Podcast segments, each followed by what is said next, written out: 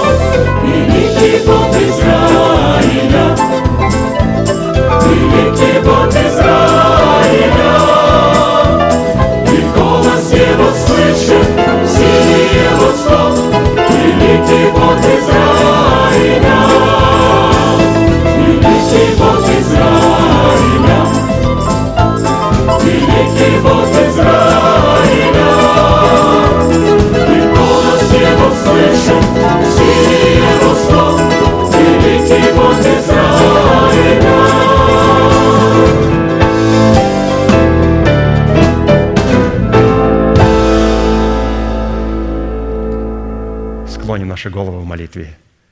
Дорогой Небесный Отец, во имя Иисуса Христа, мы благодарны имени Твоему Святому за вновь представленную привилегию быть на месте, которое очертила десница Твоя для поклонения Твоему святому имени. И ныне позволь наследию Твоему во имя крови завета подняться на вершины для нас недосягаемые и сокрушить всякое бремя и запинающий нас грех. Да будут прокляты в этом служении, как и прежде, все дела дьявола, болезни, нищета – преждевременная смерть, демоническая зависимость, всевозможные страхи, депрессии, разрушения, косность, невежество – все это да отступит от шатров святого народа Твоего. И ныне встань, Господи, на место покоя Твоего Ты и ковчег могущества Твоего, и да облекутся святые Твои спасением Твоим, и да возрадуются пред лицом Твоим. Дай нам больше от Духа Твоего, пропитай нас Духом Твоим святым. Позволь нам – найти светлое лицо Твое. Мы благодарим Тебя, что это служение представлено апостолом Аркадием в Твои божественные руки, и мы молим Тебя, продолжай вести его рукой сильную и превознесенную, великий Бог, Отец и Дух Святой. Аминь. Будьте благословенны, пожалуйста, садитесь.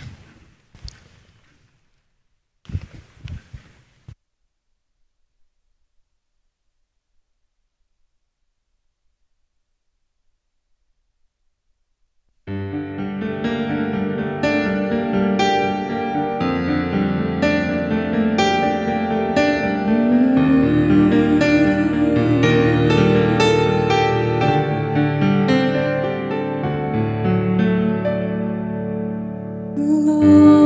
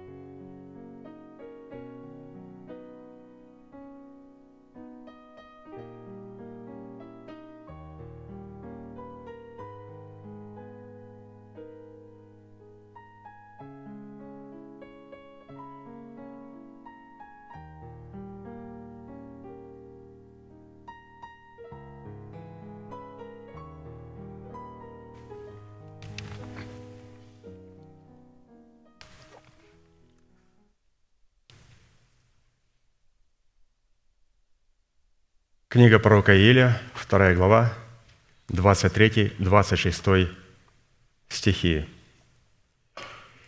«И вы, чада Сиона, радуйтесь и веселитесь о Господе Боге вашем, ибо Он даст вам дождь в меру, и будет не спосылать вам дождь, дождь ранний и поздний, как прежде. И наполнится гумно хлебом, и переполнится поточили виноградным соком и елеем. И воздам вам за те годы, которые поржали саранча, черви, жуки и гусеница, великое войско мое, которое посылал я на вас. И до сытости будете есть хлеб и насыщаться, и славить имя Господа Бога вашего, который дивное соделал с вами, и не посрамится народ мой вовеки». Исходя из данной констатации Священного Писания, можно заключить, что до тех пор, пока мы не будем обладать элементом истинной и непорочной радости, мы не сможем получать дожди в свое время в формате благословений Бога, призванных восполнять наши нужды. В силу чего мы не сможем войти в наследие благословенной и обещанной нам жатвы, которая поглотит наши нужды – и для этой цели нам необходимо усвоить и принять решение радоваться и веселиться о Боге, как о своем Господе и о своем Спасителе, независимо от материальной скудости или изобилия. Позвольте еще раз прочитать. Нам необходимо усвоить и принять решение радоваться и веселиться о Боге, как о своем Господе и своем Спасителе, независимо от материальной скудости или материального изобилия. Дело в том, что материальная скудость и материальное изобилие в зависимости от нашего к ним отношения могут стать результатом как проклятия, так и благословения. Если наша радость или наша печаль инспирируется и исходит из источника материальной скудости или изобилия, то как скудость, так и изобилие становятся источниками проклятия – если же наша радость и наша печаль инспирируется и исходит из источника, которым является сам Бог, то как скудость, так и материальное изобилие могут активизировать Бога к исполнению своих обещаний в отношении дождей и последующей за ними жатвы. И одной из составляющих выражения «веселиться о Господе» является отдавание Богу десятин и приношений в радости – Потому что результатом истинной любви к Богу всегда является радость. Невозможно любить и не радоваться. То есть первый признак любви, когда человек любит, или же молодой человек любит девушку, он радостный, или девушка любит молодого человека, они радостные, они улыбаются и говорят, он полюбил, или она влюбилась. То есть этот элемент радости очень должен присутствовать также и в наших отношениях с Господом, которого мы любим. И вот он присутствует как раз почитании Бога десятинными приношениями. В Второзаконие 26, 14 написано, «Я не ел от нее в печали моей, и не отделял ее в нечистоте, и не давал из нее для мертвого. Я повиновался глазу Господа Бога моего, исполнил все, что Ты заповедал мне». И мы сейчас, святые, будем петь псалом и благодарить Бога, что у нас есть такая великая часть чтить Бога десятинами и приношениями и отдавать Ему не в печали, а отдавать Ему в радости. И также у нас есть великая привилегия отдавать в нечистоте, а в чистоте наших рук. То есть, когда мы даем Господу, мы должны давать из того, чем мы довольны. Мы довольны то, что Господь позволил нам иметь. Если мы недовольны своим заработком, своей машиной, своим домом, то в нашей десятине приношении присутствует скверно, мы оскверняем ее. И также, когда мы даем для мертвого, давать для мертвого – это давать э, в религиозные мертвые институты, почитать их, а также чтить кесаря прежде, нежели чтить Бога. Один брат подошел и говорит, я посчитал таксы, ты бы не смог попросить у пастора, если бы он помог мне выплатить мои таксы, я не хочу платить штрафы и проценты. Я говорю, значит, ты хочешь, чтобы я попросил у пастыря взять святыню Господню и отдать кесарю. Он говорит, с этой стороны я не думал, прости меня за то, что я попросил, это было неправильно перед Господом. Я каюсь в том, что я сказал. Я говорю, просто надо на еврейский язык перевести твою просьбу. То есть как можно взять святыню Господню, не твою святыню, а святыню, которую почтили святые, и отдать кесарю. Он говорит, да помилует меня Господь даже за эту мысль. Ну, я благословил его. Другая молдовая особо подошла и сказала, я сделал косметику, зубки, щечки, губки, все и так далее. Денег нету, заплатить за билы. Я говорю, ну, тебе я могу помочь только калькулятором, чтобы ты могла пользоваться им, чтобы потом было за что платить по счетам. Поэтому, святые, мы должны понимать Бога, что такое Его святыня.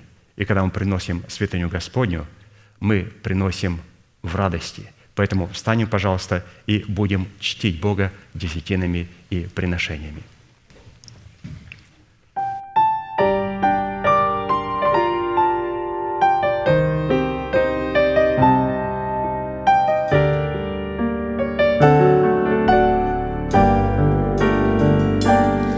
Если мир лишит тебя золота и серебра,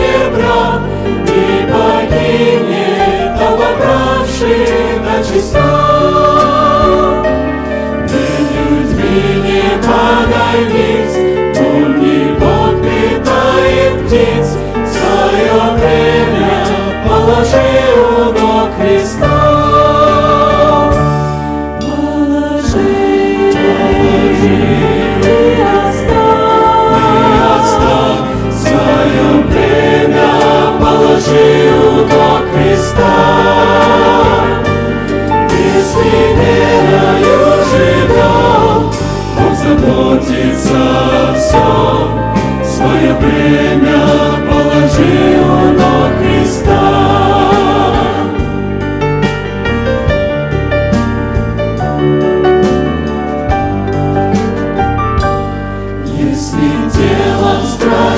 ты, как рассыпались мечты, и земная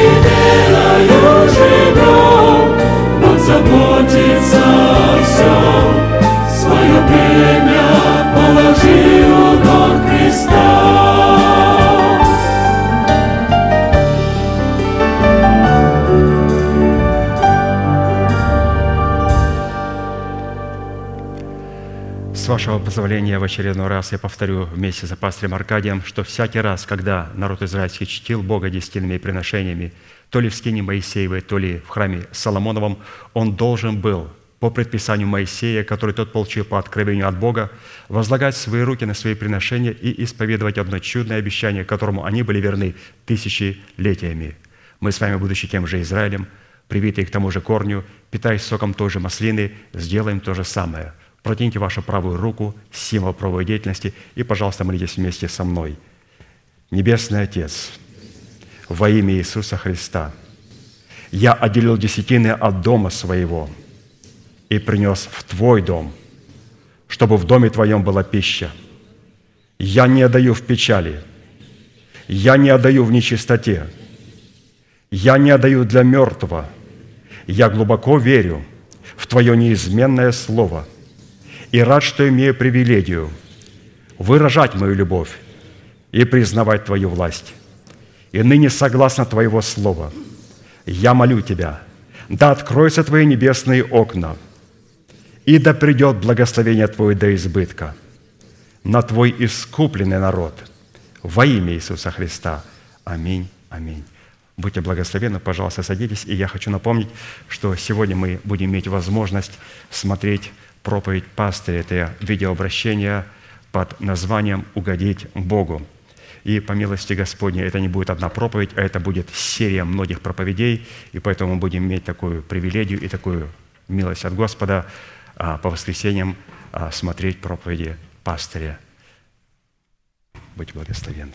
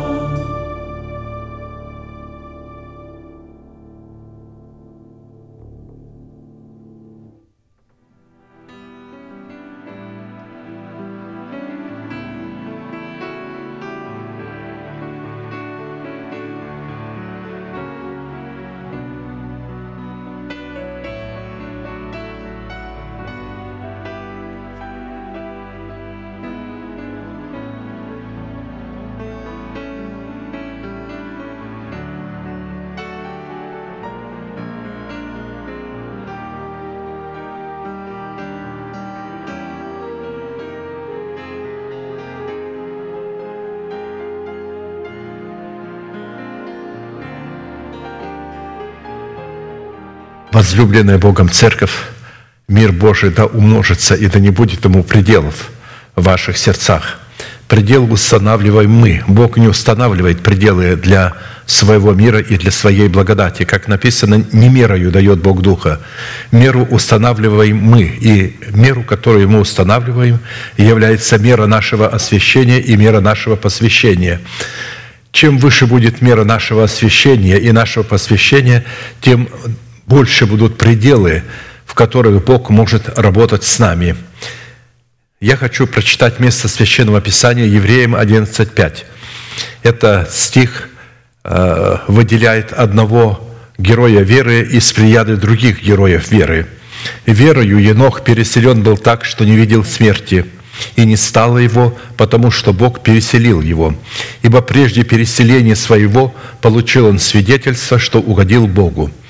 Проповедь так и будет называться «Угодить Богу».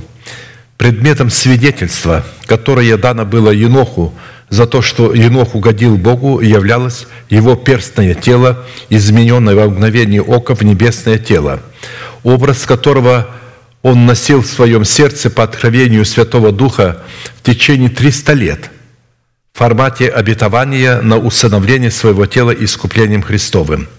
Практически этот уникальный стих, хотя и относится к эталону героев веры, наделенных верой Божией, стоит в определенном уединении от всех других героев веры, приведенных в этой главе, для подражания их веры. Потому что, в отличие от Еноха, о всех других героях веры мы имеем такое свидетельство. Все они умерли в вере, не получив обетований, а только издали видели онные, и радовались и говорили о себе, что они странники и пришельцы на земле. А посему в этом стихе сокрыта такая сработа веры человека с верой Божией, которая в данных словах представлена в откровении особого обетования, данного Богом человеку, состоящего в том, что Бог после того, когда человек взрастит своего Мафусала в образ мужа совершенного, который достигнет возраста 300 лет, намерен переселить человека на небо, минуя положенную всем смерть. Таким образом, в данном стихе вера человека представлена в таком повиновении веры Божией, в которой он призван был победить в теле своем смерть, чтобы затем ходить перед Богом в течение 300 лет, так, чтобы угодить Богу, и таким путем получить право на власть, быть переселенным на небо, минуя положенную всем смерть. Таким образом, не рождение Мафусала, а хождение пред Богом в течение 300 лет взращивания Мафусала является угождением Богу. Исходя из откровений Писания, переселение на небо к Богу, минуя положенную всем смерть, это самая светлая надежда нашего упования, которая была сокрыта от прежних веков и сохранялась для боящихся Бога на небесах, которые достигнут последнего времени – а посему это уникальное обетование призвано быть открытым Богом только в последнее время через повиновение веры человека, вере Божией, представленной в Писании в благовествуемых словах апостолов и пророков последнего времени, призванных быть устами Бога. И определяется Писанием это обетование славной надеждой для боящихся Бога последних дней, как чистая неисследимое и нетленное наследие во Христе Иисусе, сохраняемое для них на небесах, которое готово будет открыться только к последнему времени. Как написано, «Благословен Бог и Отец Господа нашего Иисуса Христа, по великой Своей милости, возродивший нас воскресением Иисуса Христа из мертвых к упованию живому, к наследству нетленному, чистому, неувядаемому, хранящемуся на небесах для вас, силою Божией через веру, соблюдаемых ко спасению, готовому открыться в последнее время». Это обетование как раз и призвано являться той нашей главной и благородной целью – который мы можем наследовать не иначе, как только через повиновение благой, угодной и совершенной воле Бога, которая является для нас той самой истиной, через познание которой, по словам Христа, мы призваны стать свободными от рабства греха, чтобы получить право на власть, быть рабами праведности, которым принадлежит обетование сей надежды. Как написано тогда, сказал Иисус к уверовавшим Его иудеям, то есть к утвердившимся в него иудеям. Если прибудете в Слове Моем, то вы истинно Мои ученики, и познаете истину, и истина сделает вас свободными». Обратите внимание, ни посты и молитвы покаяния, ни внедренные духами обольщения противными истине инкаунтеры, которые якобы призваны сделать святых свободными от греха, а познание истины учения Иисуса Христа, пришедшего во плоти, призвано сделать нас свободными от греха, чтобы облечь нас в священные и царственные ризы учеников Христовых, которые сделают нас способными познавать всякую истину в благовестных словах апостолов и пророков Христовых. Таким образом, исходя из данных слов Христа, для переселения на небо, минуя положенную всем смерть, необходимо сочетаться с истиной благовествуемого слова в брачном союзе, состоящем в вере в определенное обетование, которое может быть нам открыто только через пребывание в благовествуемом слове или же в повиновении нашей веры вере Божией в словах посланников Бога, что и делает нас истинными учениками или рабами праведности. Именно неземной статус ученика Христова дает нам способность познавать истину или же заключать с истиной брачный союз. При этом я хочу сделать ударение на том, что Иисус адресовал эти слова к уверовавшим в Него иудеям, то есть к утвердившимся в Нем и в Его учении иудеях. И только такой брачный союз с истиной Слова Божия делает нас совершенными во Христе Иисусе – или же свободными от рабства царствующего греха, живущего в нашем теле в лице ветхого человека с делами его, и облекает нас в благородное рабство праведности, или же в желанное господство над нами истины, которую мы сокрыли в своем сердце в формате начальствующего учения Христова, которое призвано выражать себя в плоде уст нашего кроткого языка, который рассматривается Писанием – в нашем мудром сердце древом жизни. Как написано про кроткий язык, древо жизни, но не обузданный сокрушение духа. Таким образом, переселение на небо, минуя положенную всем нам смерть, как написано, и как человеком положено однажды умереть, а потом суд, так и Христос однажды, принеся себя в жертву, чтобы поднять грехи многих во второй раз явится не для очищения греха, а для ожидающих его во спасение.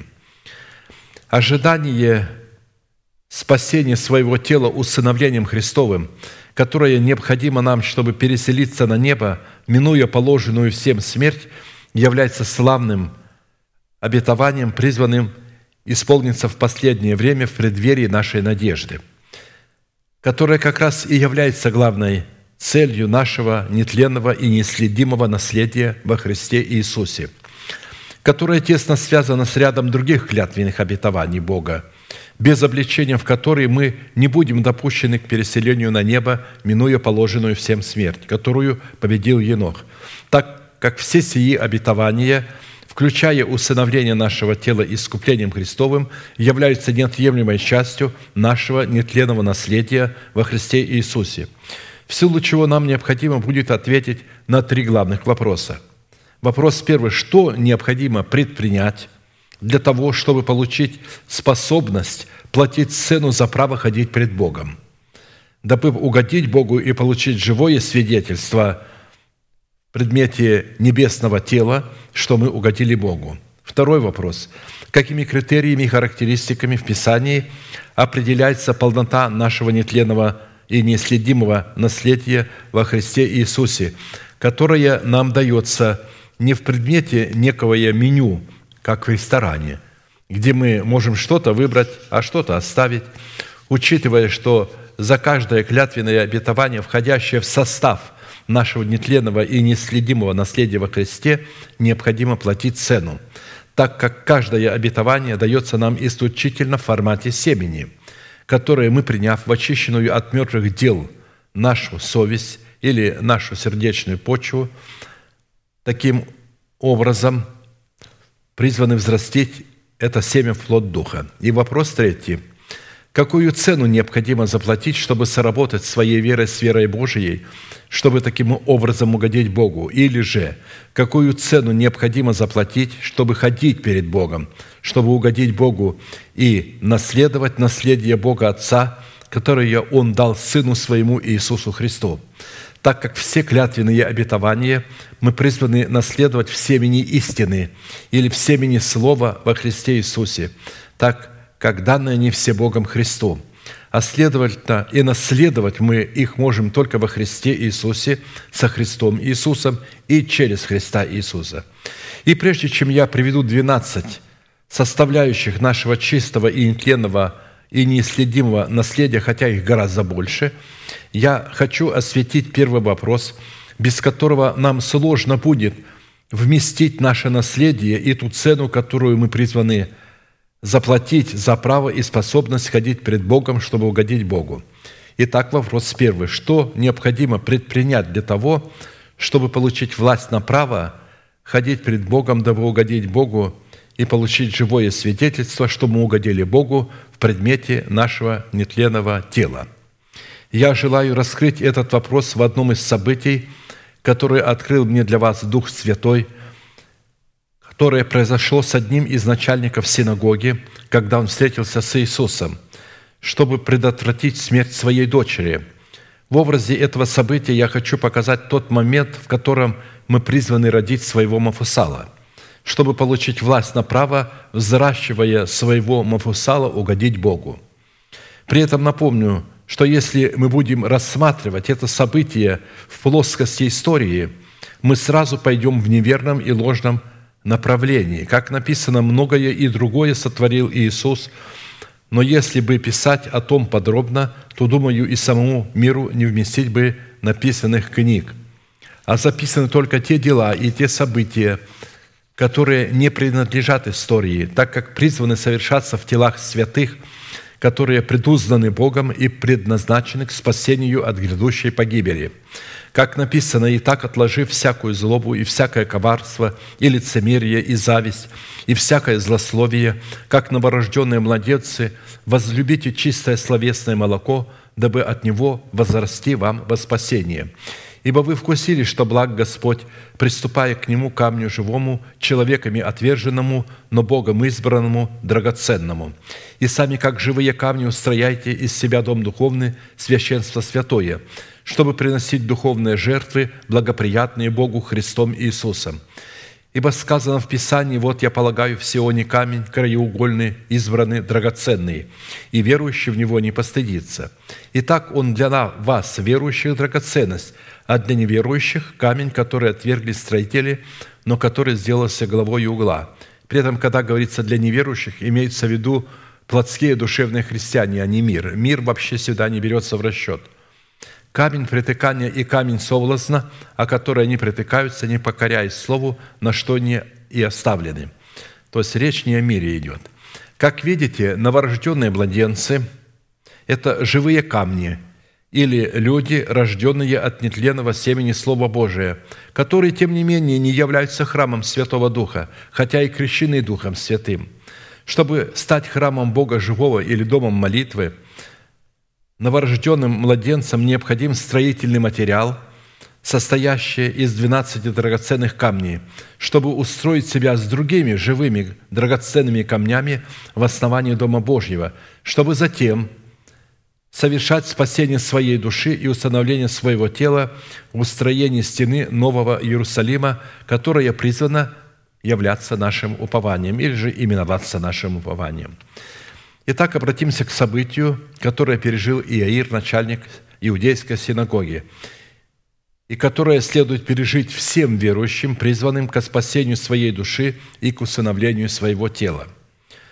В этом образном событии присутствует много персонажей – и все они сокрыты в одном верующем человеке, который принял учение Иисуса Христа в 12 основаниях стены Вышнего Иерусалима, чтобы устроить себя на этом основании в стену Иерусалима. И тем не менее Иаир был близок к потере своего спасения. И чтобы сохранить его и получить способность ходить пред Богом, чтобы угодить Богу, Иаир в лице верующего человека должен был получить откровение – или знание, как заложить и утвердить правильное основание из 12 камней для своего спасения, чтобы затем войти в Иерусалим через 12 жемчужных ворот, в которые он призван был себя устроить, чтобы затем устроять свое упование на этих 12 драгоценных основаниях в дом духовный и в священство святое. Итак, давайте прочтем это событие. «И вот пришел человек именем Иаир, который был начальником синагоги». При этом сразу скажу, что следует отделять иудейскую синагогу от синагоги сатаны. Иудейская синагога – это учение, где проповедовалось рождение свыше, рождение от Бога. Чтобы мы понимали, иудеи – это не колено, а это вероучение. Он был начальником вот такой синагоги. И пал к ногам Иисуса, просил его войти к нему в дом, потому что у него была дочь лет 12, одна дочь лет 12. Сделайте ударение в своем разуме. Ей было 12 лет. И та была при смерти, когда он шел, народ теснил его.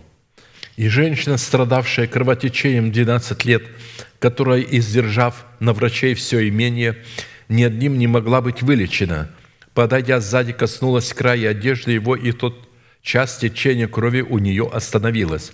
И сказал Иисус, кто прикоснулся ко мне?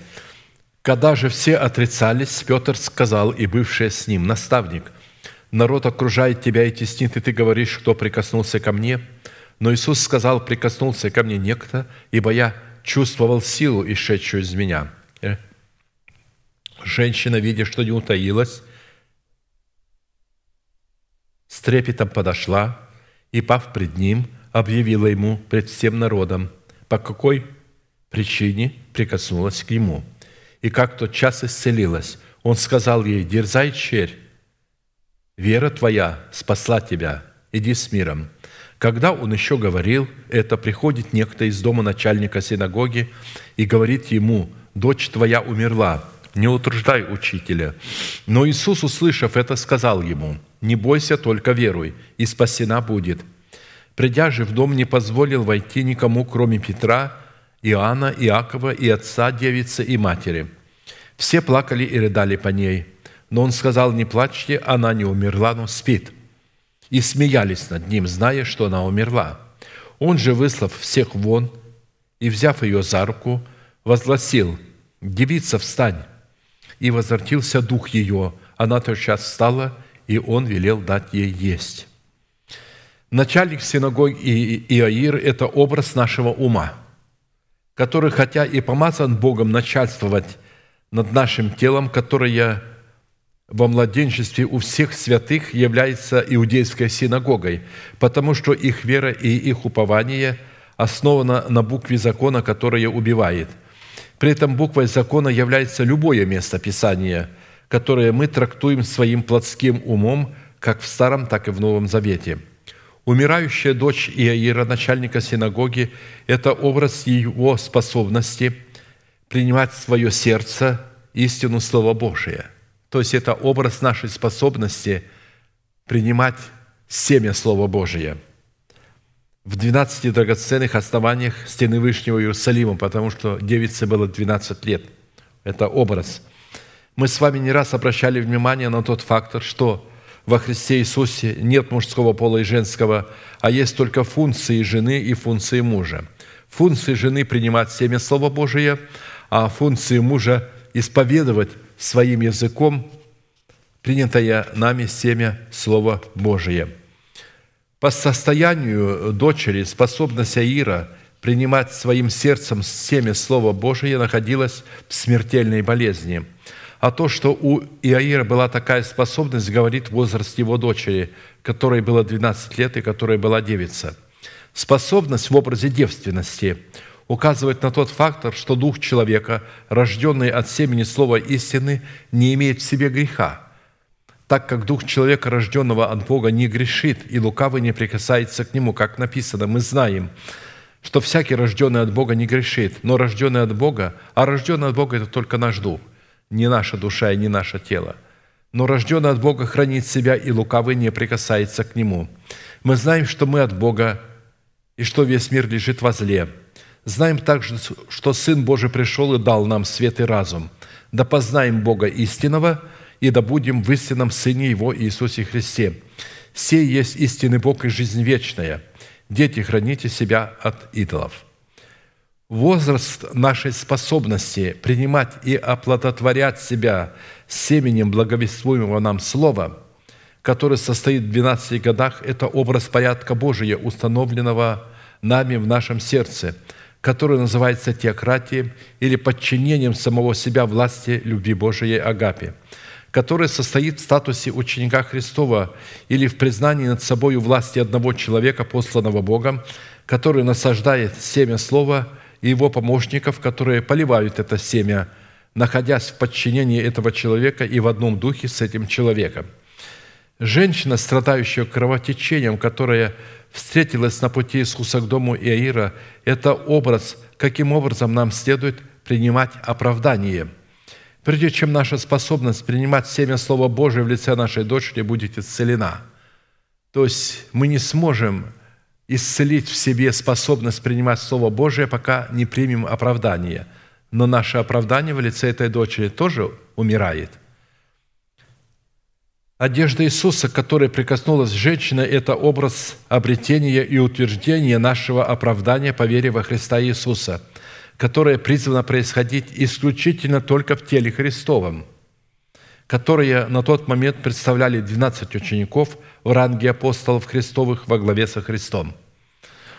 В этом образом событии Святой Дух показал, что такие обетования, как оправдание и исцеление нашей способности принимать в свое сердце семя Слова Божие для полноты своего спасения, призваны происходить на месте, которое называется Церковью Иисуса Христа. И входим в такую церковь мы, или же входом в такую церковь являются тесные врата в достоинстве 12 жемчужных ворот, в которые мы призваны устроить себя. Устроение своего тела в 12 жемчужных ворот, совершаемое через вхождение в такие ворота, это свидетельство рождения нашего Мафусала, позволяющего нам ходить пред Богом, чтобы устроять свое тело в дом духовный. По сути дела, устроение самого себя в 12 жемчужных ворот, с одной стороны, сопряжено с работой нашего креста с Христом Христовым, так как только сораспятие со Христом дает нам право на оправдание в воскресении Христовом, которое является результатом сораспятия со Христом в Его смерти, в которой мы погружаемся в крещение водою, Духом Святым и огнем. А с другой стороны, устроение себя в 12 жемчужных ворот – это цена подвязания, позволяющая нам входить сквозь тесные врата – вхождение через которое делает нас причастниками к ломимому телу Христову в лице Церкви Христовой, которую на тот момент представляли для Иаира 12 апостолов во главе со Христом. В нашем случае таким местом является память имени Бога в лице каждого поместного собрания святых, которое отвечает требованиям доброй жены, обладающей статусом тесных врат или порядком Царства Небесного. И он возложил на себя правду, как броню, и шлем спасения на главу свою, и облегся в ризу мщения, как в одежду, и покрыл себя ревностью, как плащом. По мере возмездия, по этой мере он воздаст противникам своим, яростью врагам своим, местью островам воздаст должное, и убоятся имени Господа на западе, и слава Его на восходе солнца. И если враг придет, как река, до мгновения Господа прогонит его». Речь идет об одеяниях Иисуса, которые представляли наше оправдание. Когда Иаир в лице женщины, страдающей 12 лет кровотечением, прикоснулся к краю одежды Иисуса, он обрел утверждение своего оправдания, что сделало его способным бросить вызов смерти в лице своей умирающей 12-летней дочери в способности родить своего Мафусала – Потому что для всех боящихся Бога, которые являются претендентами на Царство Небесное, состоит в свидетельстве рождения нашего Мафусала, прогоняющего смерть, что, по сути дела, является утверждением нашего оправдания. То есть рождение нашего Мафусала – это утверждение нашего оправдания, которое мы получаем в воскресении правды, правды ищи, дабы ты был жив и овладел землею, которую Господь Бог твой дает тебе. Второзаконие 16, 21. Иаир искал правды для своей способности принимать семя Слова Божие и оплодотворять себя семенем этого Слова. Это хорошо отражено в лице женщины, страдающей кровотечением в течение 12 лет, которая представляла его смертную душу. А сама болезнь, как у дочери Иаира, которой было также около 12 лет, которая представляла способность его сердечной веры принимать в добрую почву сердца семя обетования, так и у женщины, страдающей кровотечением 12 лет, которая представляла способность спасения своей души оправданием Христовым, не являлась причиной их греха или их родителей. Эта болезнь являлась необходимостью, устроением самого себя в 12 жемчужных ворот, так как представляла собой образ процесса работы креста Христова, который был необходим для того, чтобы узаконить в их сердцах и в их душах порядок Царства Небесного в плоде правосудия. Как написано, «Ищите же Царство Божие в правде Его, и это все приложится вам». Поиск Царства Божия в правде Божией – это поиск правосудия над ветхим человеком, живущим в нашем теле в лице Мафусала, зачатие которого сопровождается благодатью Божией, воцаренной в нашем сердце через прикосновение к одеяниям Христа на месте, на котором Бог положил память своего имени в лице своей церкви.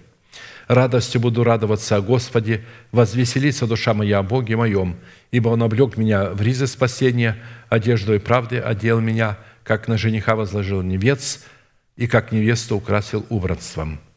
Именно тогда, когда женщина, страдающая кровотечением 12 лет, прикоснулась к краю одежды Иисуса, Иаир таким путем получил юридическое утверждение своего оправдания. После чего, несмотря на то, что некто из дома его сказал ему «не утруждай учителя», потому что девица уже умерла, на что Иисус ответил ему «не бойся, только веруй». В результате с работы с крестом Христовым Иир получил юридическое утверждение своего оправдания в воскресении Христовом и его способность принимать семя обетования с новой силой проявилась в лице его дочери в плоде воскресения. И только теперь, а не позже и не раньше, всякий верующий получал способность платить цену, чтобы ходить пред Богом, дабы взращивать своего Мафусала и таким образом угодить Богу и получить свидетельство прежде своего переселения на небо, которое состоит в изменении своего тела из перстного в небесное, чтобы полу- получить право в середине последней седьмины быть переселенным на небо, минуя положенную всем смерть. Далее следует обратить внимание на тот порядок, через который Бог совершает свою работу в Церкви Христовой для созидания тела Христова, через который Иаил, Иаир получил воскресение своей дочери, функции пятигранного служения, который Святой Дух образно показал пяти человеках, в присутствии которых Иисус воскресил его дочь. Придя в дом, Иисус не позволил войти никому, кроме Петра, Иоанна Иакова, и отца девицы и матери, то есть пять человек. И, взяв девицу за руку, возгласил девица «Встань!» и возвратился дух ее, она тотчас встала. Это подтверждается местом Писания, и Он поставил одних апостолами, других пророками, иных евангелистами, иных пастырями и учителями к совершению святых на дело служения для созидания тела Христова, доколе все придем в единство веры и познание Сына Божия, мужа совершенного, в меру полного воз- возраста Христова. То есть все, что совершает Бог в церкви, Он совершает через пятигранное служение. Вот поэтому необходимо здесь было присутствие пяти человек для воскресения дочери Иаира или же нашей способности принимать семя Слова Божия. Ну и еще одна важная деталь в этом событии. Вместе с Иаиром следовало множество народа, идущего за Христом с целью того, чтобы получить от Него какие-либо блага для своей плоти, состоящие в исцелении для их тел и в исцелении их материального успеха.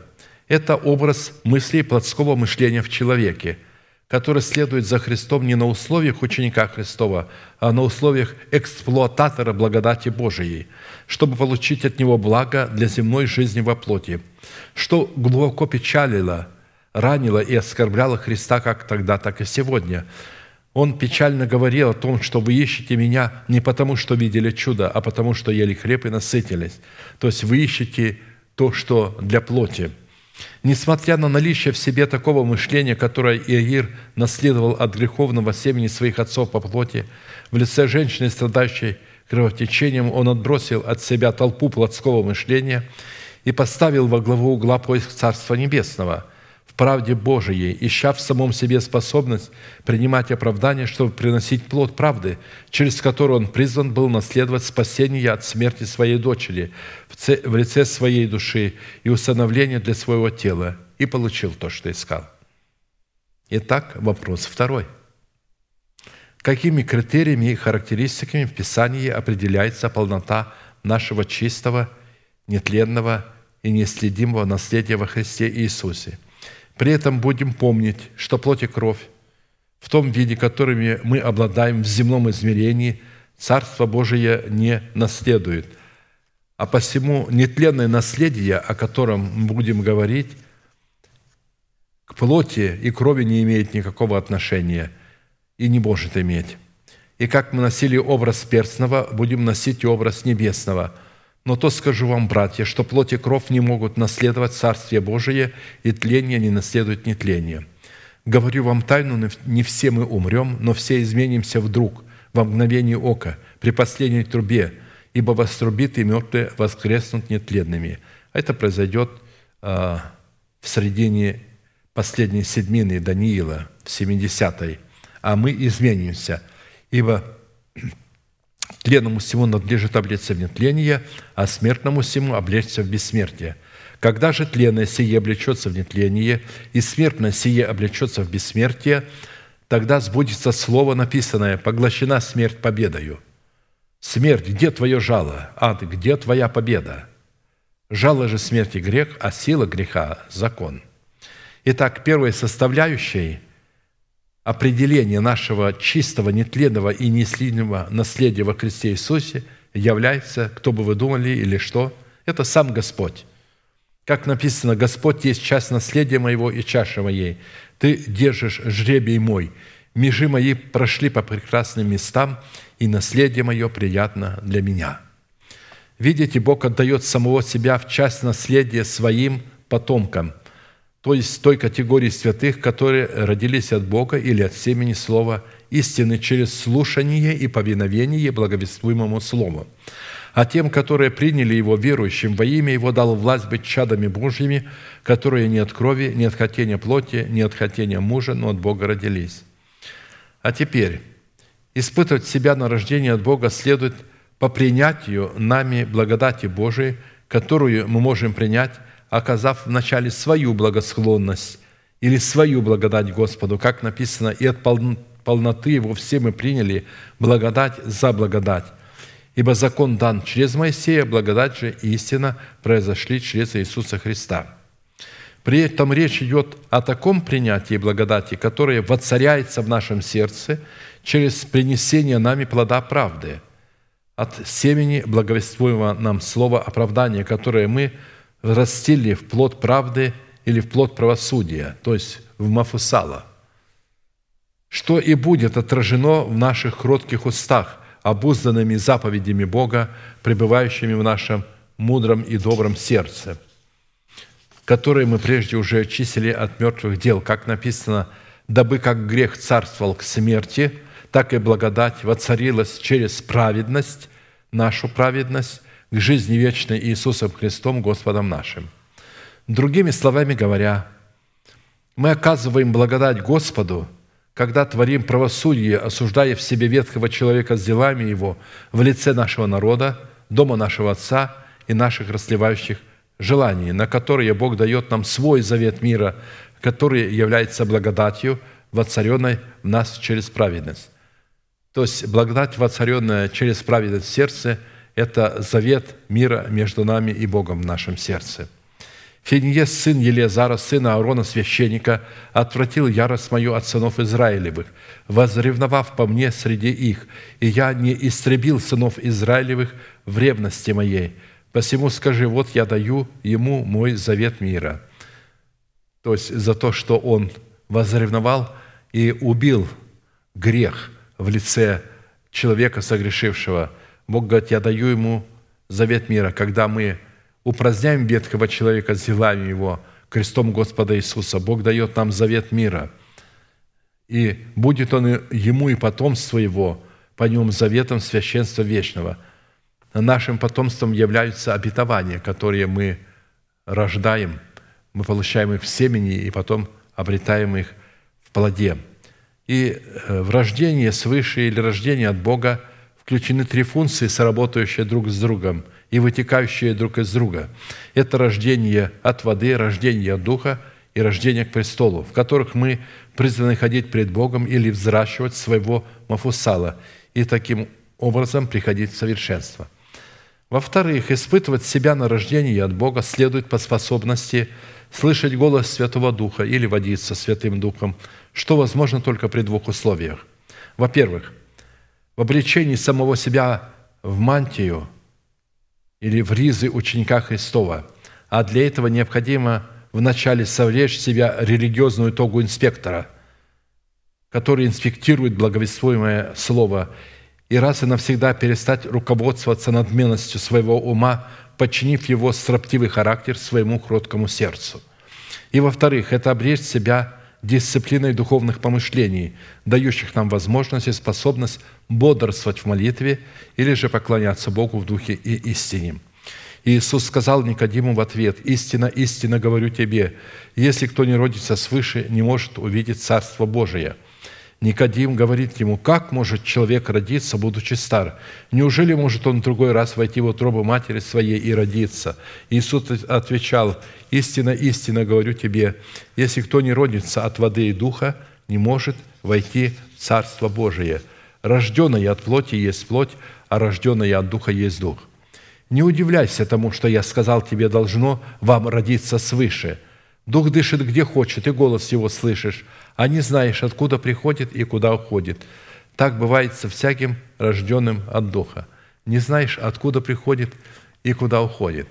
То есть это смысл того, когда Бог ведет своих детей, а, они совершенно не знают, куда они идут, куда их Бог ведет. Они не знают того места, куда ведет. Они не знают, как идти туда. Почему? Потому что его народ, боящийся Бога, облеклись в слепоту Христову – и в глухоту. Они не слышат э, всяких обольщений, они не видят всякого обольщения, они слышат только голос Божий. И они следуют за голосом Божьим. Вот почему в Исаии написано, что «я поведу слепых дорогою, которой они не знают». Вот это и есть та дорога, которой мы не знаем, которая свидетельствует о том, что наша вера в Бога крепкая, что мы следуем за Словом, а не за каким-то чувством или каким-то фактором – в-третьих, испытывать себя на рождение от Бога следует по способности не грешить на уровне своего духа. Как написано, мы знаем, что всякий рожденный от Бога не грешит, но рожденный от Бога хранит себя, и лукаво не прикасается к нему. Позвольте напомнить, что праведник может согрешать или падать, но он не может грешить. Как написано, не злоумышляй нечестиво против жилища праведника, не пустошай место покоя его, ибо семь раз – упадет праведник и встанет, а нечестивые впадут в погибель. То есть нечестивый обличает праведника за его падение. Он же представляет себя духовным нечестивой. А Бог говорит, не делай этого, потому что он семь раз упадет, но встанет, а ты один раз упадешь и не встанешь больше. Как видите, когда мы падаем из-за того, что хотим делать доброе, а нам принадлежит делать злое, потому что в этой области нашего естества еще царствует грех, переданный нам через суетное семя наших отцов. Писание говорит, что при характере такого падения мы остаемся в очах Бога праведными, потому что немедленно каемся в грехах своих, и тогда Бог не вменяет нам греха. То есть, если наша совесть осудила наш грех, Бог уже не будет нас осуждать. Мы остаемся праведными. Как написано, если говорим, не имеем греха, обманываем самих себя, и истины нет в нас – если исповедуем грехи наши, то Он, будучи верен и праведен, простит нам грехи наши и очистит нас от всякой неправды. Если говорим, что мы не согрешили, то представляем Его лживым, и слова Его нет в нас. Существует некое еретическое заблуждение в надменных умах душевных и религиозных людей, мнящих себя духовными, что якобы после рождения свыше они уже не имеют в своем теле царствующего греха. Но, как видите, такая мысль представляет Бога лживым, потому что рождение нашего духа от Бога не освобождает нас от власти царствующего греха в нашем теле, генетически переданного нам от суетного семени наших отцов по плоти – для упразднения власти царствующего греха в нашем теле в лице ветхого человека призвано не рождение от семени слова истины, а истина креста Христова. И процесс сражения с грехом, переданным нам через суетное семя отцов, будет продолжаться до тех пор, пока силою креста Христова мы не упраздним его власть в нашем теле. В-четвертых, испытывать себя на рождение от Бога следует – по способности искать свое небесное Отечество в приготовленном для нас Богом городе, художником и строителем которого является Бог. В церкви. В церкви искать. Это и есть тот город. Потому что люди, когда поют и говорят, они все время думают о каком-то городе, который они когда-то увидят. Они слепы, что такой город находится на земле в лице Церкви Христовой – все сии умерли в вере, не получив обетований, а только издали видели онные». То есть, э, я имею в виду праведники Старого Завета. Они видели издали обетование о городе художника, строителя которого Бог. Но написано, «И говорили о себе, что не странники и пришельцы на земле». Те, которые так говорят, показывают, что они ищут Отечество, то есть ищут церковь, ищут города – и если бы они имели то отечество, из которого вышли, то имели бы время возвратиться, но не стремились к лучшему, то есть к небесному. Посему и Бог не стыдится их, называя себя их Богом, ибо Он приготовил им город. То есть эти праведники будут жить в церкви, когда придут в небеса. И таким городом, которого является художник и строитель Бог, является Церковь Иисуса Христа в лице конкретного поместного собрания – которая отвечает требованиям доброй жены, обладающей достоинством тесных врат или структурой порядка Царства Небесного.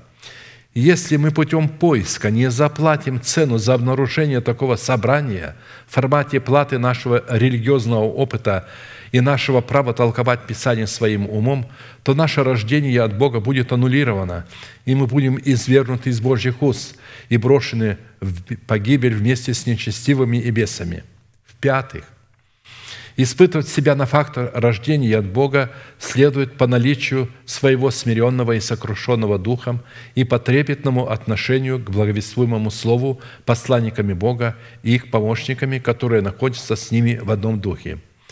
«Ибо все это садила рука моя, и все сие было, говорит Господь, а вот на кого я презрю, на смиренного и сокрушенного духом и на трепещущего пред Словом Моим». Трепетное отношение к благовествуемому Слову – это явление нашего благоговения пред Богом, как в молитве, так и в слушании Слова. За что посылает нам свое благоволение? Как написано, Он в одни плоти, то есть Иисус, сильным воплем и со слезами принес молитвы и моления могущему спасти Его от смерти, и услышан был за свое благоговение. То есть, за то, что Он благоговел пред Богом, Бог дал ему свое благоволение – при этом следует разуметь, что способность благоговеть пред Богом – это свойство, относящееся исключительно к плоду нашего духа. Посему так говорит о доме Иакова Господь, который искупил Авраама. «Тогда Иаков не будет в стыде, и лицо его более не побледнеет, ибо когда он увидит у себя детей своих, дело рук моих, то они свято будут чтить имя Мое, и свято чтить святого Израилева, и благоговеть пред Богом Израилевым, Тогда блуждающие духом познают мудрость, и непокорные научатся послушанию. В-шестых, испытывать себя на фактор рождения от Бога следует по нашему размежеванию с рожденными по плоти или людьми, которые родились от семени слова истины, но продолжают руководствоваться в истолковании Писания своим плотским умом. Мы, братья, дети обетования по Исаку, но как тогда рожденный по плоти гнал рожденного по духу, так и ныне – что же говорит Писание? «Изгони рабу и сына его, ее, ибо сын рабы не будет наследником вместе с сыном свободной. Итак, братья, мы дети не рабы, но свободные. При этом следует разуметь, что рожденный по плоти, которого мы можем и призваны изгнать, это в первую очередь наши разумные способности души, которые надмеваются над разумными способностями нашего духа.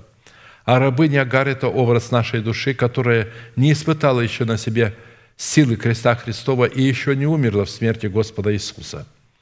В-седьмых, испытать себя на фактор рождения от Бога следует по нашей способности быть мертвым для греха и живым для Бога. «Знаю твои дела, ты не холоден, не горяч. О, если бы ты был холоден или горяч, но как ты тепл, а не горяч и не холоден, то извергну тебя из уст твоих». Нам известно, что человек холодный – это человек мертвый для греха, а человек горячий – это человек живой для Бога. И такое состояние человека, рожденного от Бога, достигается посредством послушания нашей веры вере Божией. Когда мы почитаем себя мертвыми для греха, живыми же для Бога, называя несуществующую державу нетления в своем теле как существующую. Ибо что он умер, то умер однажды для греха, а что живет, то живет для Бога. Так и вы почитайте себя мертвыми для греха, живыми же для Бога во Христе Иисусе Господе нашим. И так да не царствует грех в смертном вашем теле, чтобы вам повиноваться Ему в похотях Его. И не предавайте членов вашего греху в орудие неправды, но представьте себя Богу, как оживших из мертвых, и члены ваши Богу в орудие праведности. Грех не должен над вами господствовать, ибо вы не под законом, но под благодатью.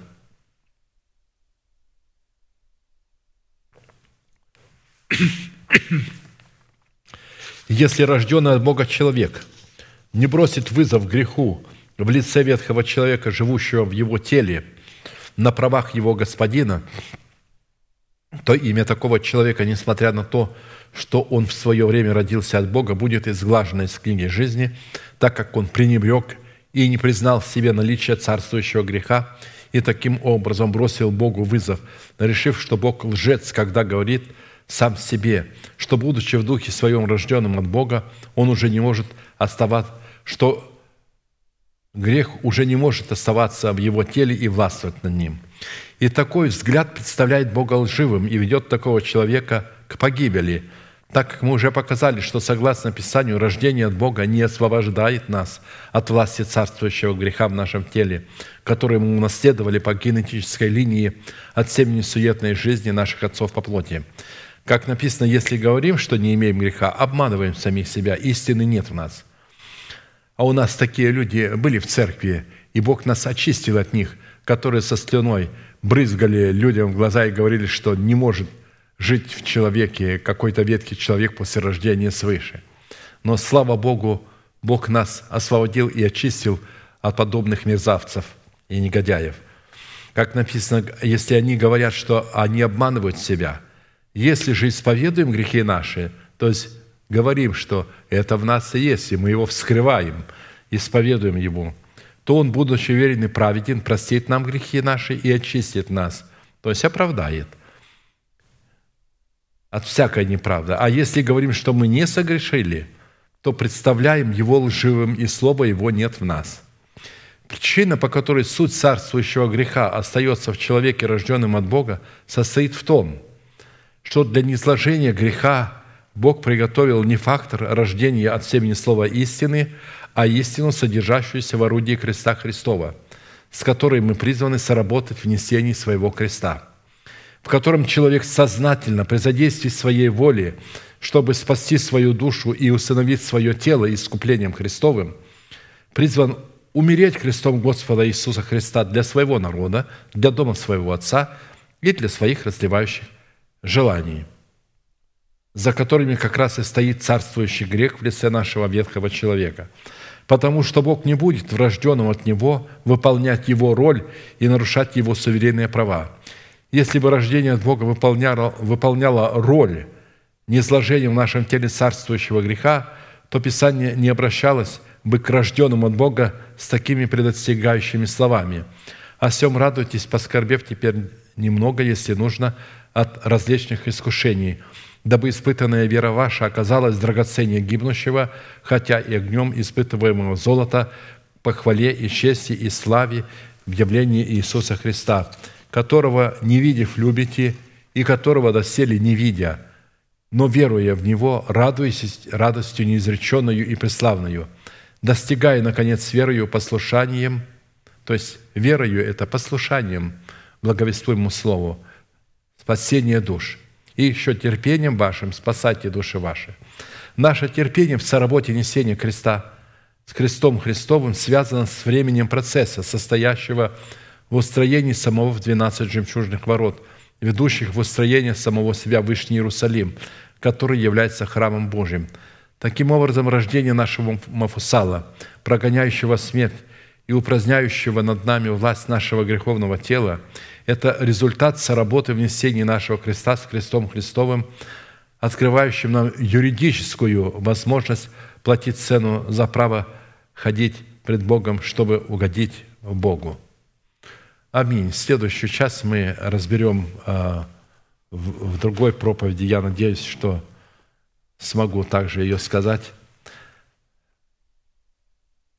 А, дорогая церковь, я хотел бы обратиться к вам с такими словами, чтобы вы понимали, что я за вами скучаю, хотя я всех вас вижу на экране и смотрю каждое служение. Это вы меня не видите, а я-то вас вижу. Но тем не менее, я за вами соскучился и хотел бы быть в служении вместе с вами, но пока что по состоянию моего здоровья я не могу этого сделать. Я вот набрался энергии а, высказать то, что я имею, потому что эта проповедь еще там, я думаю, будет две или три, чтобы нам показать э, силу, э, значит, как ходить перед Богом и какую цену платить за то, чтобы ходить перед Богом. Но мы уже вначале знаем, самое главное, что перед тем, чтобы платить цену, уже нужно иметь Мафусала. Без рождения Мафусала мы не можем ходить пред Богом, взращивать его. И наперед скажу, что взращивание 300 лет – это не отрезок времени, а это образ, когда мы приходим в мужа совершенного в меру полного возраста Христова и способны вершить правосудие. Но об этом мы будем говорить позже. А теперь благослови вас всех Господь милостью и благодатью. С Богом до встречи.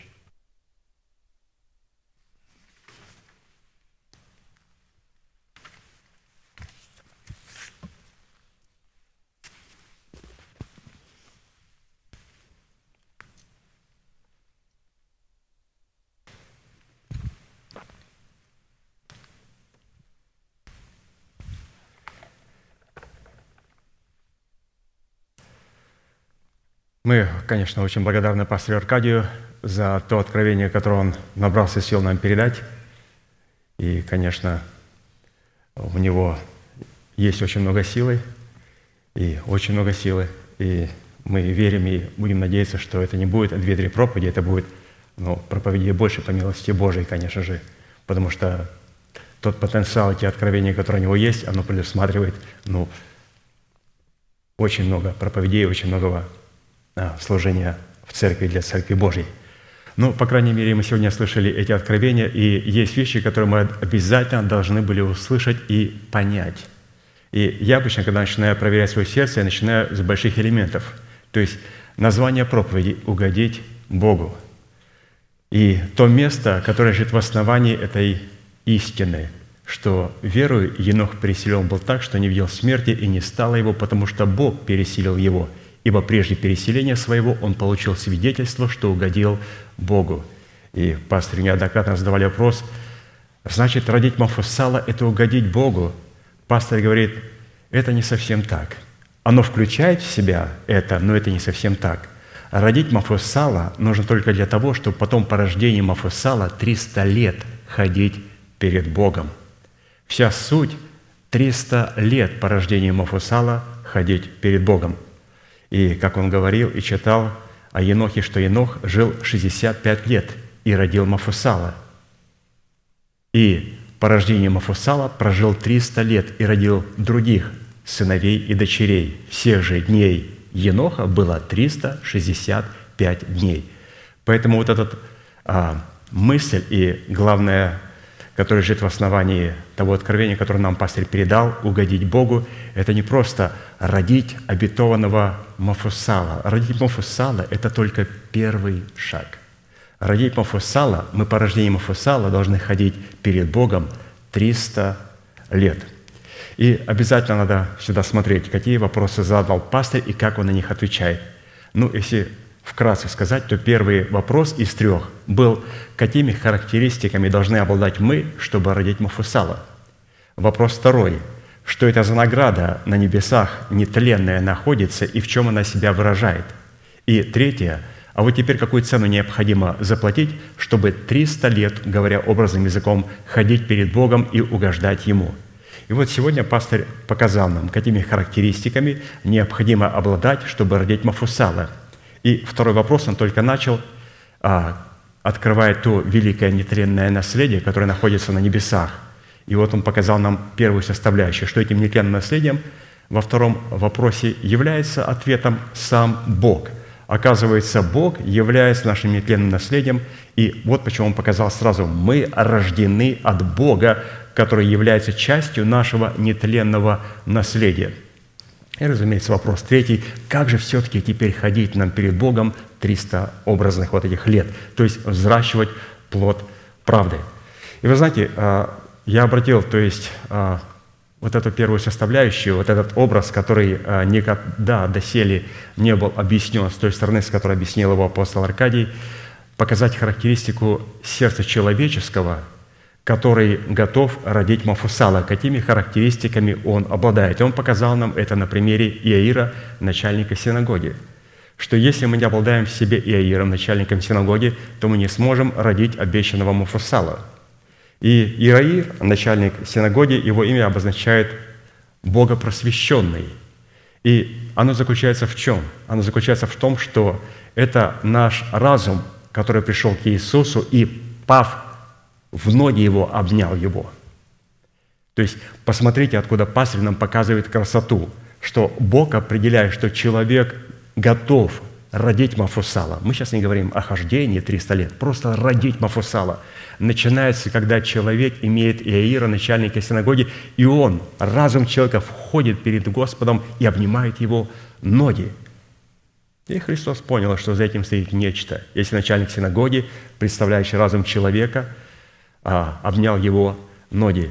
И, как мы знаем, что у этого человека была одна только дочь, лет 12, и он попросил, чтобы он пришел исцелить ее. И когда он шел к нему домой, на пути встретилась женщина 12 лет, страдавшая кровотечением. Практически мне очень понравилось, как сегодня пастор показал, все эти события происходили в одном Иаире – уникально. Все эти события происходят лично в нас. И для того, чтобы исцелить нашу одну дочь, одна дочь, лет 12, которая родит обещанного Мафусала, нам необходимо в первую очередь вот эта душа, эта женщина, которая страдала кровотечением 12 лет, чтобы она получила полное исцеление. И после того, когда она получила полное исцеление, и когда он просил это полное исцеление для этой женщины, которая страдала своей болезнью. В это же самое время сказали, твоя дочь Иаир умерла. То есть это говорит о том, что теперь можно воскресить. То есть это очень важный для себя аспект, я подчеркнул в словах пастыря, что все-таки дочь Иаира должна умереть, но она не умрет, и она должна умереть только тогда, когда будет исцелена наша душа от кровотечения. От кровотечения – Кровотечение – это мы должны понимать, что когда мы получаем спасение и рождение свыше, то сразу начинает выходить жизнь из нашей души и из нашего тела. И мы каждый день умираем. Бог спасает наш дух для того, чтобы наш дух распространил свое спасение на нашу душу и на наше тело. Каждый прожитый день из нашей души, из нашего тела выходит потенциал жизни, и в конце концов они могут умереть навсегда для Бога. Теперь мы должны нечто сделать, заставить нашего Иира, начальника синагоги, смириться перед Богом и прийти и поклониться перед ногами Его. Под ногами Христа подразумеваются посланники Божьи, которых Он послал благовествовать Святое Евангелие. И это очень важный аспект. Еще раз говоря о дочери, Писание говорит, что у Иера была одна дочь лет 12. И это образ, образ, вот это дочь одна 12 лет, способности нашей сердечной веры принимать в добрую почву своего сердца семя обетования, выраженное в усыновлении нашего тела. И оно должно быть исцеленное. И поэтому Иеру необходимо было выполнить, чтобы бросить вызов смерти в лице своей умирающей 12-летней дочери в способности его сердечной веры принимать в добрую почву сердце семя обетования, усыновление своего тела и родить своему Муфусала. Для этого Иеру необходимо было в лице женщины, страдающей кровотечением 12 лет, прикоснуться к краю одежды Иисуса и получить юридическое утверждение своего оправдания. То есть я для себя вот выписал главные э, вехи, главные принципы истины, которые помогут мне понять эту истину. Женщина, страдавшая кровотечением 12 лет, которая встретила Иисуса на пути к дому Иира, это образ, как нам следует принимать и утверждать оправдание. Прежде чем наша способность принимать семя Слова Божия в лице нашей дочери будет исцелена. Для того, чтобы нам принять семя в формате мафусала, нам необходимо исцелить свою душу, или же, чтобы она прикоснулась к краям рис Иисуса, и чтобы наше оправдание могло быть утвержденным. Когда мы получаем оправдание даром по благодати искупления в Иисусе Христе, оно не утвержденное – оно начинает кровоточить и начинает умирать. И для того, чтобы утвердить это оправдание, которое дано даром по благодати в Иисусе Христе, мы должны утвердить его, подойдя к Иисусу и касаясь края рис Его. Края рис Его – это как раз можно коснуться тогда, когда мы находимся в теле Христовом, в теле Христовом, и когда нам уже открыто обетование, относящееся к преддверию нашей надежды – Потому что коснуться края рис – это понимать, что от края земли мы слышим голос Господа. Слава праведнику! Для того, чтобы коснуться края рис, это значит получить благословение до края земли. То есть Господь нечто имеет для меня в усыновлении моей смертной души и моего тленного тела. Вот именно с этой позиции она коснулась. Не просто мне надо исцелиться, а понять, что мне необходимо, чтобы смертное было поглощено бессмертным, чтобы тленное было поглощено нетленным, и чтобы смерть была поглощена победою Христовой. Вот что называется коснуться край рис, как показал нам апостол Аркадий. И поэтому она коснулась, и одежда Иисуса, которая прикоснулась женщина, это образ обретения и утверждения нашего оправдания по вере во Христа Иисуса, которая призвана происходить в теле Христовом, которое на тот момент представляли 12 учеников в ранге апостолов Христовых во главе со Христом. Поэтому, когда наша душа в формате разума Иаира преклонилась перед ногами Иисуса, когда наша душа вот в лице этой женщины, страдавшей 12 лет кровотечением, она смогла прикоснуться к края рис Господа Иисуса и получить исцеление или же утверждение обетования, обетования оправдания, то есть Господь дает нам оправдание, и его обязательно необходимо утвердить. Обязательно. И только после этого мы имеем возможность уже получить нашу дочь исцеленную. Или же не просто исцеленную. Та дочь, которая родит Мафусала, она не будет исцеленная. Он просил об исцелении, но она будет воскрешенная. Мы должны понимать, какая дочь субстанции нашего естества родит Мафусала, прогоняющего смерть, неисцеленная она умерла. И она умерла ровно в тот момент, когда женщина, страдавшая кровотечением, была исцелена, когда оправдание было утвержденным. В этот момент девица, которая должна родить обещанное сына обетованного, она умирает. И Христу сказали, Иаиру сказали, не утруждай учителя, она уже умерла. Иисус сказал, она не умерла, она спит. То есть человек, который утвердил оправдание, утвердил оправдание, Господь говорит, что он не может умереть. Смерть над ним не имеет никакой власти. Он просто уснул. Это очень важно. Не окажем святом. Человек, который получил оправдание даром, но не смог утвердить его, для Бога он умер. Но человек, который а, утвердил оправдание, вот как это сделала душа Иаира, вот в лице этой женщины, страдавшей кровотечением, то о таком человеке Писание говорит, что он не может умереть, он просто уснул на короткое время. И когда Иисус сказал, что она уснула, девица уснула, над ним стали смеяться. Плачущие начали хохотать и смеяться. И тогда он всех выгнал из комнаты, и, как мы слышали, туда зашел Петр, Иоанн, Иаков, и также мать и отец а, этой девицы. То есть, пожалуйста, вот пятигранное служение. Это очень важно и необходимо понимать, и, как пастор сказал, и вот только теперь После того, когда эта девица была воскрешена, верующий получал способность ходить перед Богом, дабы взращивать своего муфусала и таким образом угождать Богу. Вот только теперь, когда эта девица воскресла, она имеет способность, потому что эта девица – это способность своим духом принимать Слово Божие и располагать его на 12, вот на золотом столе хлебов предложения. Вот такая способность – слышать Слово Божие – какая была подготовка. И теперь она принимает это обетование, говорит, да будет мне по слову твоему. И вот теперь только рождается Мафусал, и теперь необходимо вот только теперь угождать Богу в течение определенного конкретного времени. То есть, как мы видим, что угодить Богу – это не просто родить обещанного Мафусала. Какая у тебя цель? Родить Мафусала.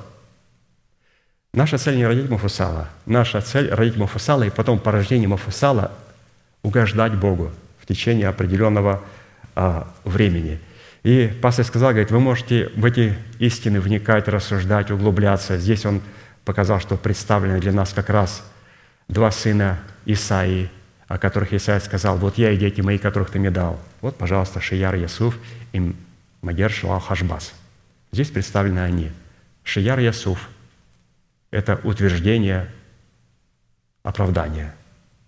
Магер Шалал Хашбас – это рождение Мафусала. И Пастор говорит, вы можете просто сравнивать и брать оттуда принципы, переносить на вот эти принципы. Там есть разные очень красивые детали. Очень красивые детали. Для того, чтобы, например, был зачат Мадер Шилал Хашбас, то есть это прототип Мафусала, то он был зачат при двух свидетелях. Это был Урия священник и пророк Захария. Его имя должно было быть написано, и потом он был зачат в присутствии двух свидетелей – также и здесь обратите внимание, девица получает способность принять обетование, но в присутствии кого? Необходимо всех насмешников было выгнать из своего сердца. И необходимо было оставить вот пятерых человек. Это Петр, Иоанн, Иаков, это также отец и мать этой девицы. Это о чем говорит, что здесь представлено пятиградное служение, которое как раз представляет для нас Дух Святой Слово Божие, которое представляет для нас Урим и Тумим – Именно пятигранное служение для нас их представляет. Там мы видим и апостолов, там мы видим мать Сион, там мы видим обязательно и отца девицы. У девицы должен быть отец, представляющий, или же человек, представляющий отцовство Бога. Очень важно. Не лидер, не вожак, а отец. В церкви должен быть отец, представляющий отцовство Бога, апостол. И когда у нас есть все эти составляющие – только теперь мы можем принять обетованное семя и оплодотворить его. Посмотрите, какой был долгий процесс, чтобы принять и оплодотворить семя обетованное Мафусала. И вот сегодня, что мы с вами рассмотрели, первая составляющая, какими характеристиками должен обладать человек, который родит Мафусала. Мы увидели это на картине Иаира, и пастор говорит, вы можете увидеть это на примере Исаи и двух его сыновей – Шияр Ясуф, Господь утверждает наше оправдание, и Мадер Шуахашбас зарождается для того, чтобы прогонять смерть. И это была первая составляющая. Вторая составляющая – это он показал, какая, какими должны быть мы, и теперь какие должны быть небеса. И он показал, где это находится наследие, что этим наследием является Бог. И это будет следующая проповедь. И поэтому мы увидели, кто мы, начинаем смотреть на то, что находится на небесах, а потом он покажет, как связать нас – с этими небесами, как платить эту цену для того, чтобы нам взять эти обетования в свою жизнь. Поэтому, святые, мы сейчас будем молиться, и я призываю на это место каждого святого человека, который хочет Не просто получить, а получить и утвердить свое оправдание. И оно происходит во время покаяния. Практически подойти и коснуться края риза Господа Иисуса Христа – это коснуться в покаянии, это покаяться, признать свой грех, исповедовать, отречься от него и осудить его. И при этом в сердце знать, что Господь, я это делал для того, чтобы угождать Тебе. И как мы видим, угождение Богу начинается с прикосновения к Его ризам. Мы вас будем ждать у алтаря, чтобы мы могли прикоснуться вместе с вами к этим ризам. Будьте благословенны. Иисус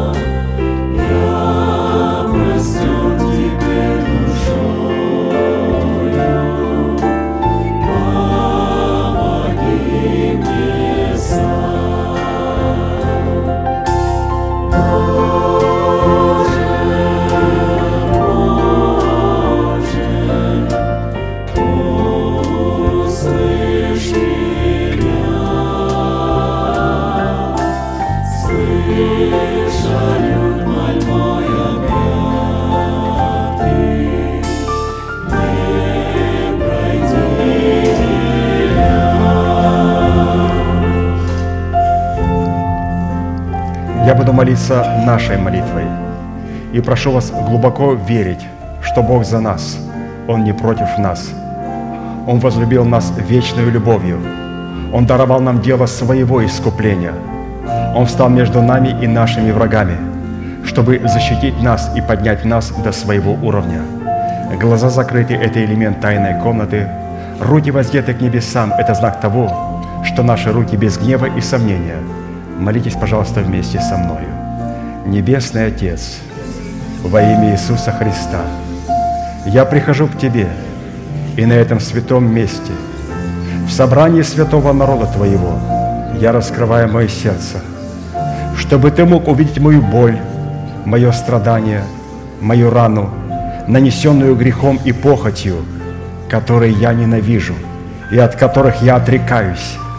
Я прихожу к Тебе с моей зависимостью, запинающим грехом, болезнью, страхами, попранной честью и поруганным достоинством. Прошу Тебя, прости меня, омой меня, очисти меня, исцели мою рану, восстанови меня, защити меня кровью Сына Твоего. И прямо сейчас, перед небом и адом, я хочу исповедать, что согласно Твоего Слова я омыт, я очищен, я исцелен, я восстановлен, я оправдан, я спасен. Прощаются грехи ваши и беззакония ваши во имя Иисуса Христа. Да благословит тебя Господь, да презрит на тебя светлым лицом своим и помилует тебя, и да даст тебе мир. Да падут вокруг тебя тысячи и десятки тысяч, а десную тебя, а к тебе не приблизится. Да придет на тебя благословение гор древних и холмов вечных.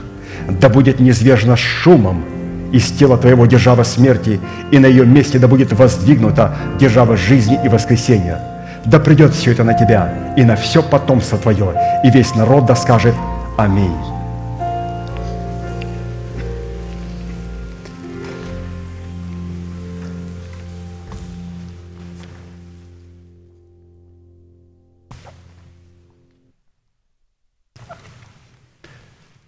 Поэтому, как видите, святые, у нас есть достаточно много материала, в котором можем вникать, в котором мы можем углубляться. Ну, закончим нашей неизменной манифестацией.